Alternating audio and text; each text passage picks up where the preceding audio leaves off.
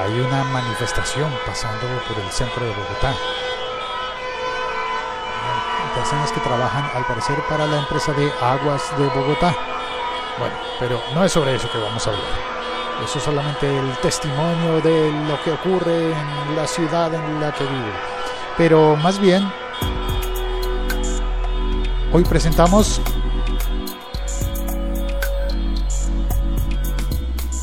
comprar CDs, CDs, compact disc en el año 2018 tiene sentido?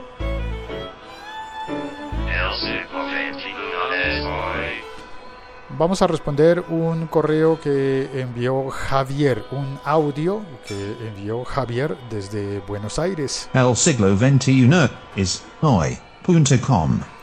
Javier Álvarez es oyente de este podcast y también de Baires Mac, por lo cual nos escribió, eh, escribió en el grupo de Telegram de El siglo XXI es hoy.com y allí mismo invitó a Davidito para proponerle la misma pregunta, que tiene que ver con los compact disc de música que él compra. Y el problema aquí está planteado y vamos a responder a ese problema. A ver si tú opinas parecido y puedes, eh, podemos entre todos ofrecerle una respuesta a Javier. Y, y, a ver si esto mismo que él cuenta, que le está pasando en Buenos Aires, nos pasa en otras ciudades de Hispanoamérica o del mundo. Aquí va el correo de Javier. Desde hace un tiempo, mis queridos amigos, vengo observando que cada vez que me quiero comprar un CD, yo los hago revisar, porque más de una vez he visto como faltaban, eh, a un amigo le pasó, o eh, vinieron rayados, o pasaba algo, y el CD no estaba en óptimas eh, eh, condiciones. En los últimos CDs que me vengo comprando, eh, me ha costado muchísimo comprarlos porque primero no hay variedad y segundo, las disquerías que quedan, que sobreviven, hay un disco, con suerte, si tienen suerte tienen dos de ese, de ese mismo disco. Y, y vengo que vienen tocados, vienen con, con algún tipo de raya. Yo hace años atrás, eh, cuando comprar un CD era mucho más normal que hoy, venían impecables. Y si no estaba impecable, tenían otro que sí estaba impecable. Ahora vienen marcados, dañados o, algún tipo de cosa. Y las disquerías, por lo general, una vez que te lo llevaste, si abriste el celofán, no te lo devuelven porque ellos no tienen forma, una constancia de decir, bueno, no, el disco salió de acá en estas condiciones. Lo que me acaba de pasar en una disquería del barrio de Villa Urquiza, en realidad Villa Ortúzar, de la capital federal de la República Argentina, eh, que me encontré con dos discos que quería agregar hace rato a mi colección, que uno es uno de grandes éxitos de Green Day y el otro uno de Papo, creo que uno de los últimos o el último que, sacó antes de fallecer. Grande Papo. Y que es un disco doble que uno explica cómo, cómo, lo, eh, cómo lo hicieron, el disco, cosas por el estilo. Y lo reviso y el de Papo tenía como si fuera un agujero en la, en, la parte metálica del disco donde están las pistas, pero ínfimo, ¿sí? una punta de un alfiler era. Eh, pero se notaba el agujero.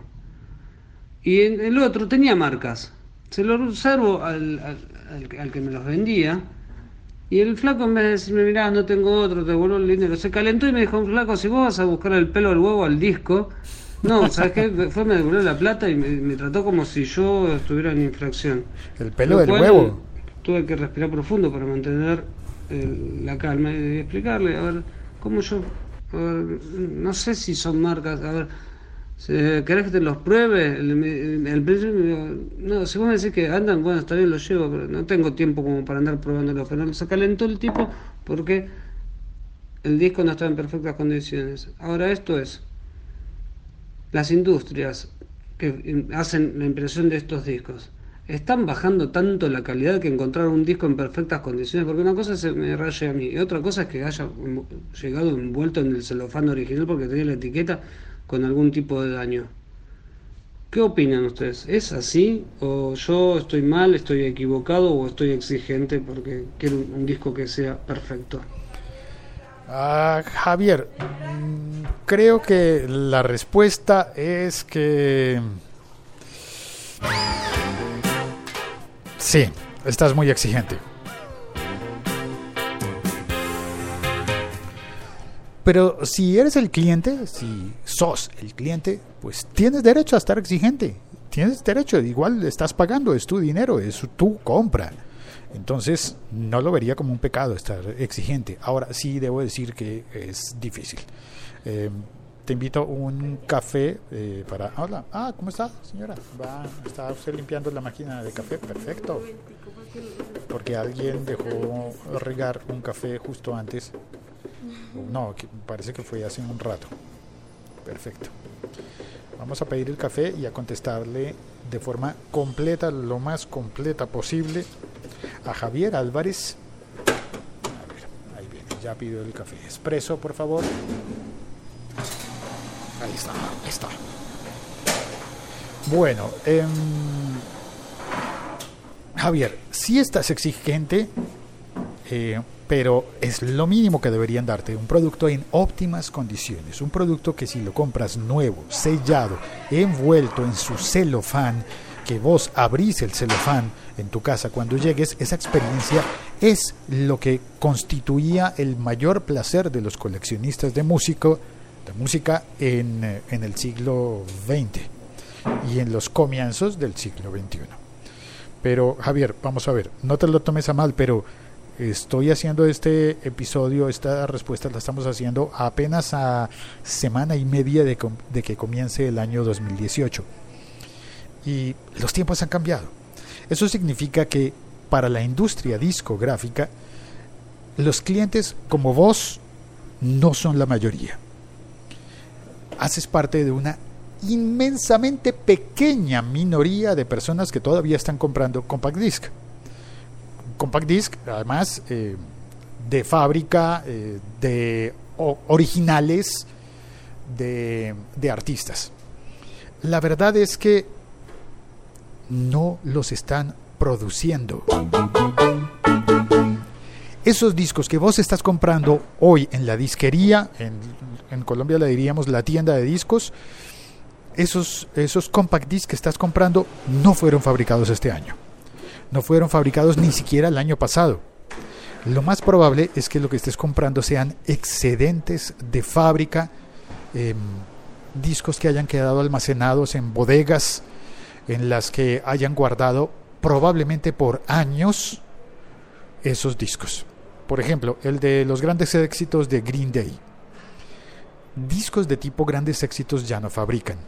Em, fabrican posiblemente colecciones especiales que vienen con probablemente con un libro o que vienen lo que sí se da mucho en el tiempo reciente es que fabrican vinilos. El revival del vinilo o acetato los discos de poner en tornamesa con aguja esos discos sí se están fabricando nuevos y sin embargo sin embargo tengo varios reparos para los que voy a dedicar un episodio completo de la serie Blue, de la serie que es un poquito más extensa. Eh, estuve hablando con un experto para hablar sobre los vinilos, el caso puntual de los vinilos, porque esos sí se están fabricando actualmente.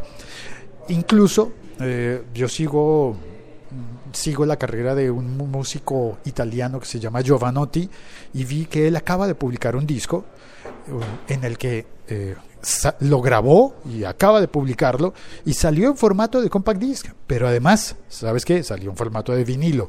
Pero además, la propuesta era tan revival que salió también en formato de cassette.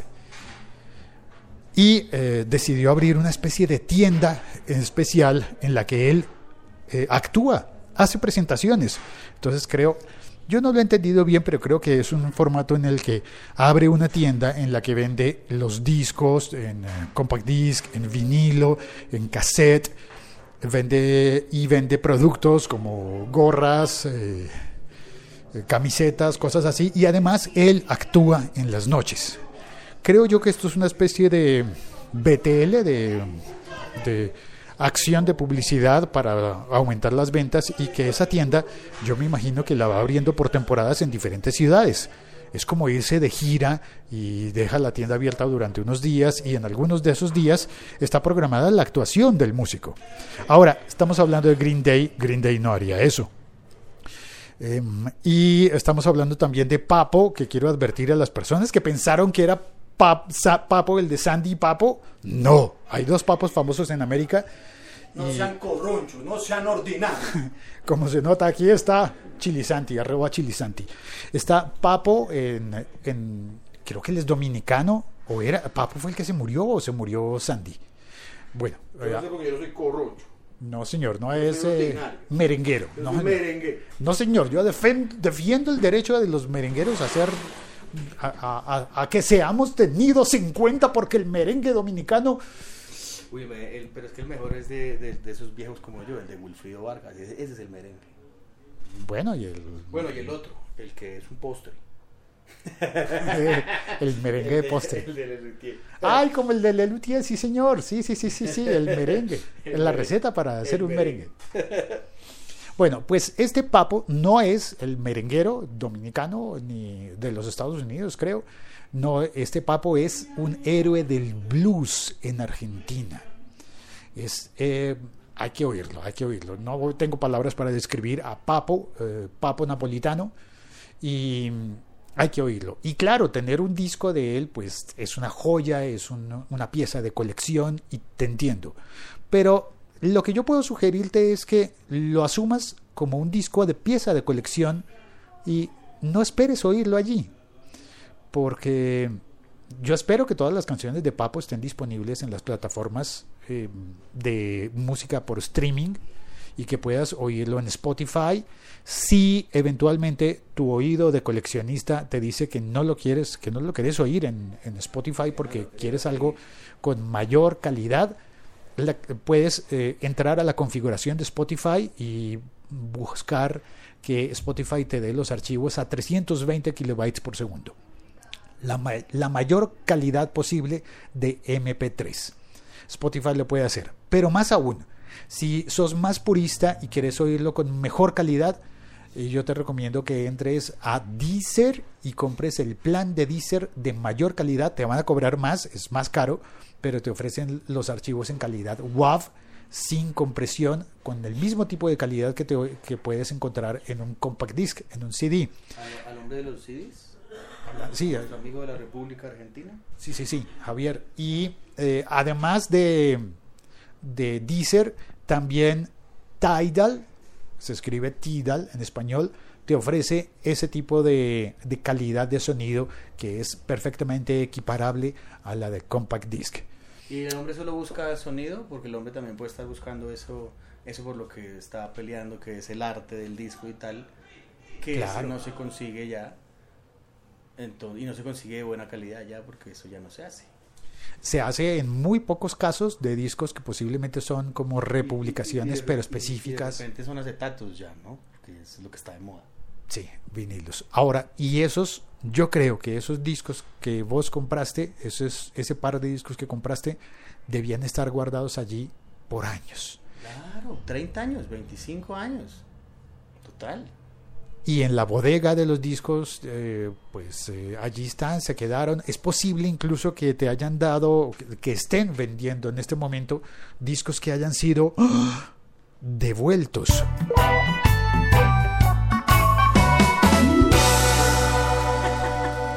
Como revista leída. Devueltos por control de calidad eh, y que los hayan vuelto a encelofanar y que posiblemente por eso haya ocurrido lo que le pasó a tu amigo de que compró un disco y no venía el disco, venía solamente la caja, eso fue lo que entendí al comienzo de tu mensaje, que compras un, un disco, llegas a la casa y abres la caja y no hay nada adentro. Y claro, en, en, una tienda eh, es posible que desconfíen y digan, ah, pero vos lo sacaste, así que estás haciendo bien al pedir en la tienda que se destape el disco allí mismo y comprobar que lo que estás pagando es lo que viene adentro de la caja y adentro del celofán. Yo aprendí esto hace unos hace años y es que en la gran tienda de discos creo que la última, creo que pudo haber sido Tower Records que era un nombre de una cadena norteamericana y que en realidad la compañía no era norteamericana en Colombia, sino que era una asociación en la que tenía una franquicia y podían usar ese nombre, te voy a contar un secreto increíble. Y es que en esa gran tienda tenían una máquina para encelofanar los discos. Por eso no tenían problema en destaparlos, ponerlos, reproducirlos para que vos los pudieras eh, oír, escuchar.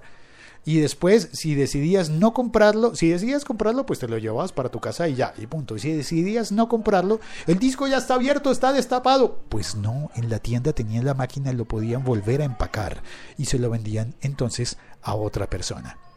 Entonces, debo decir que el hecho de que el disco esté encelofanado no necesariamente es una señal de calidad.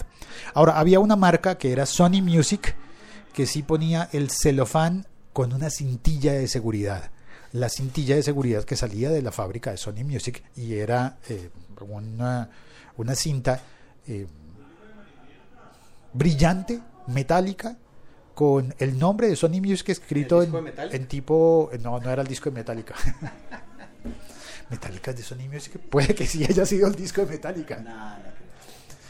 Pero esa cintilla de, papel metalizado, eh, brillante, con, eh, con el, eh, el, texto escrito Sony Music, posiblemente como un holograma, con esas impresiones que hacían láser que parecían holograma.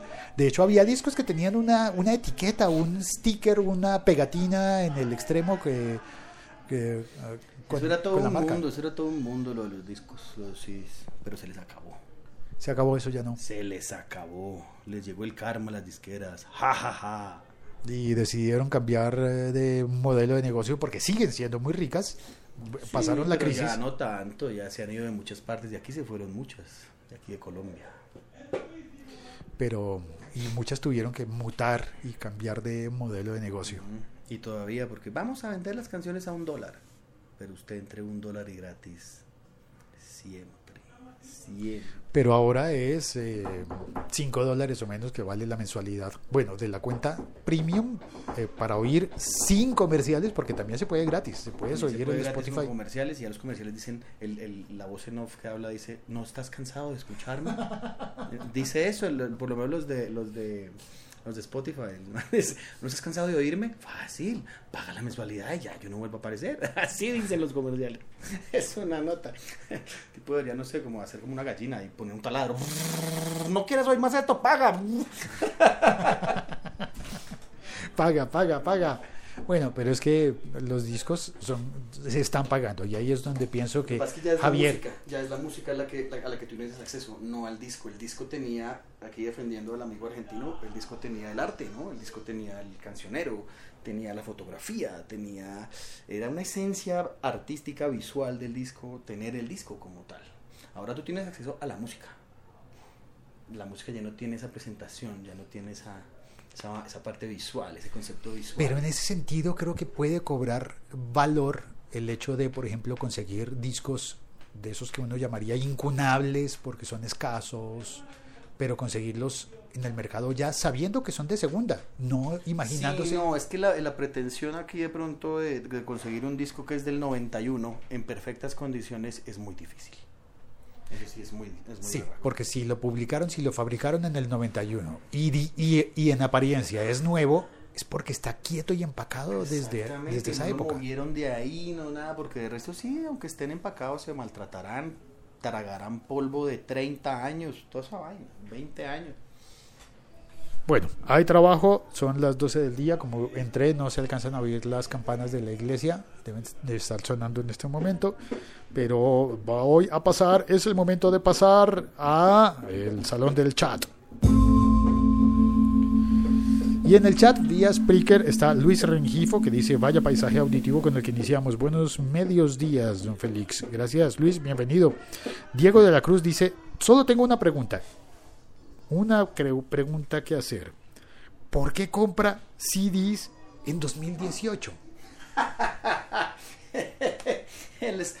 pues yo defendiendo al amigo argentino, Javier, ¿es que se llama? Sí. Eh, es romántico hacerlo todavía. Pero sí, Sí, Javier, sos un romántico. Sos un romántico, sos grande. Moni Muñoz en el chat también dice, hola Félix, un saludo grande, siempre un placer escucharte en vivo. Gracias Moni. Luis Rengifo dice, muchos de nosotros utilizamos plataformas de streaming por facilidad, pero si yo quiero tener la música como propia, ¿qué puedo hacer? Los acetatos no son una opción para muchos de nosotros. En Colombia no se prensan, por lo cual son bastante caros.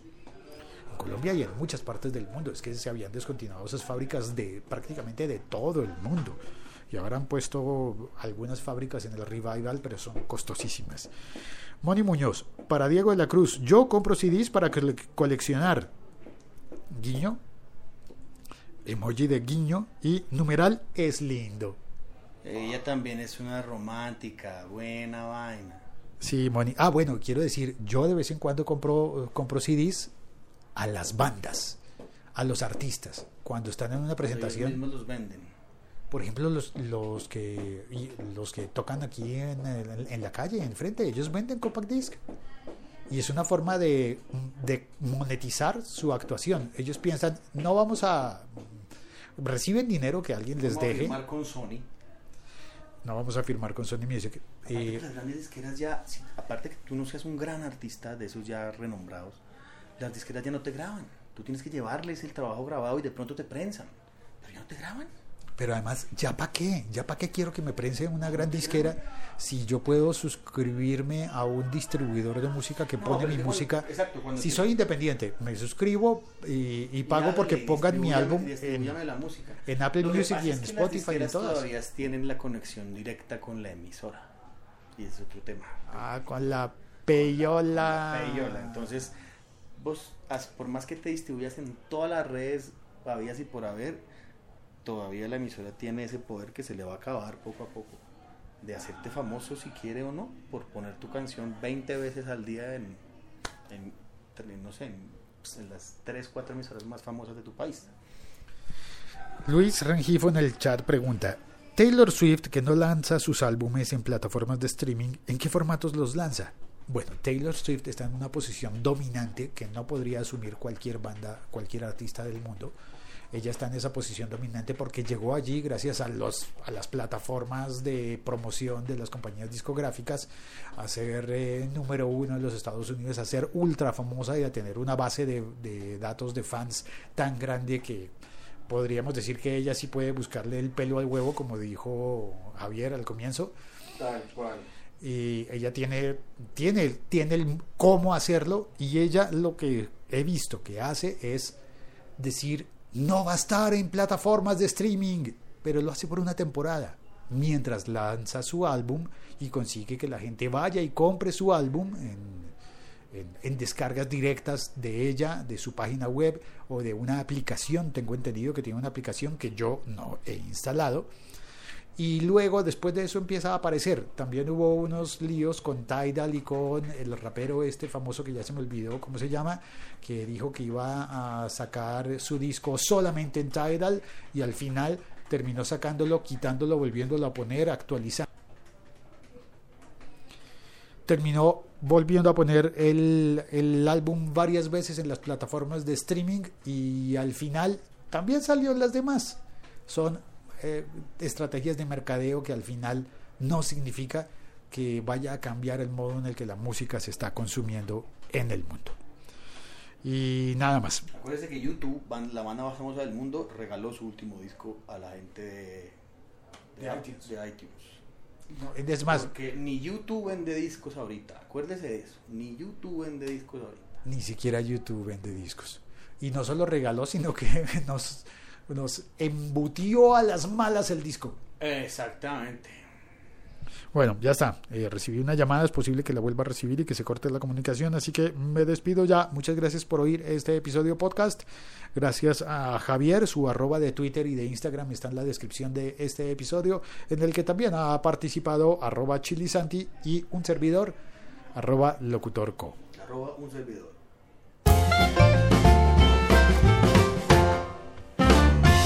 Chao, cuelgo. Gracias a las personas que estuvieron en el chat, a Moni, a Luis, a Diego y a ti que oíste y lo compartiste.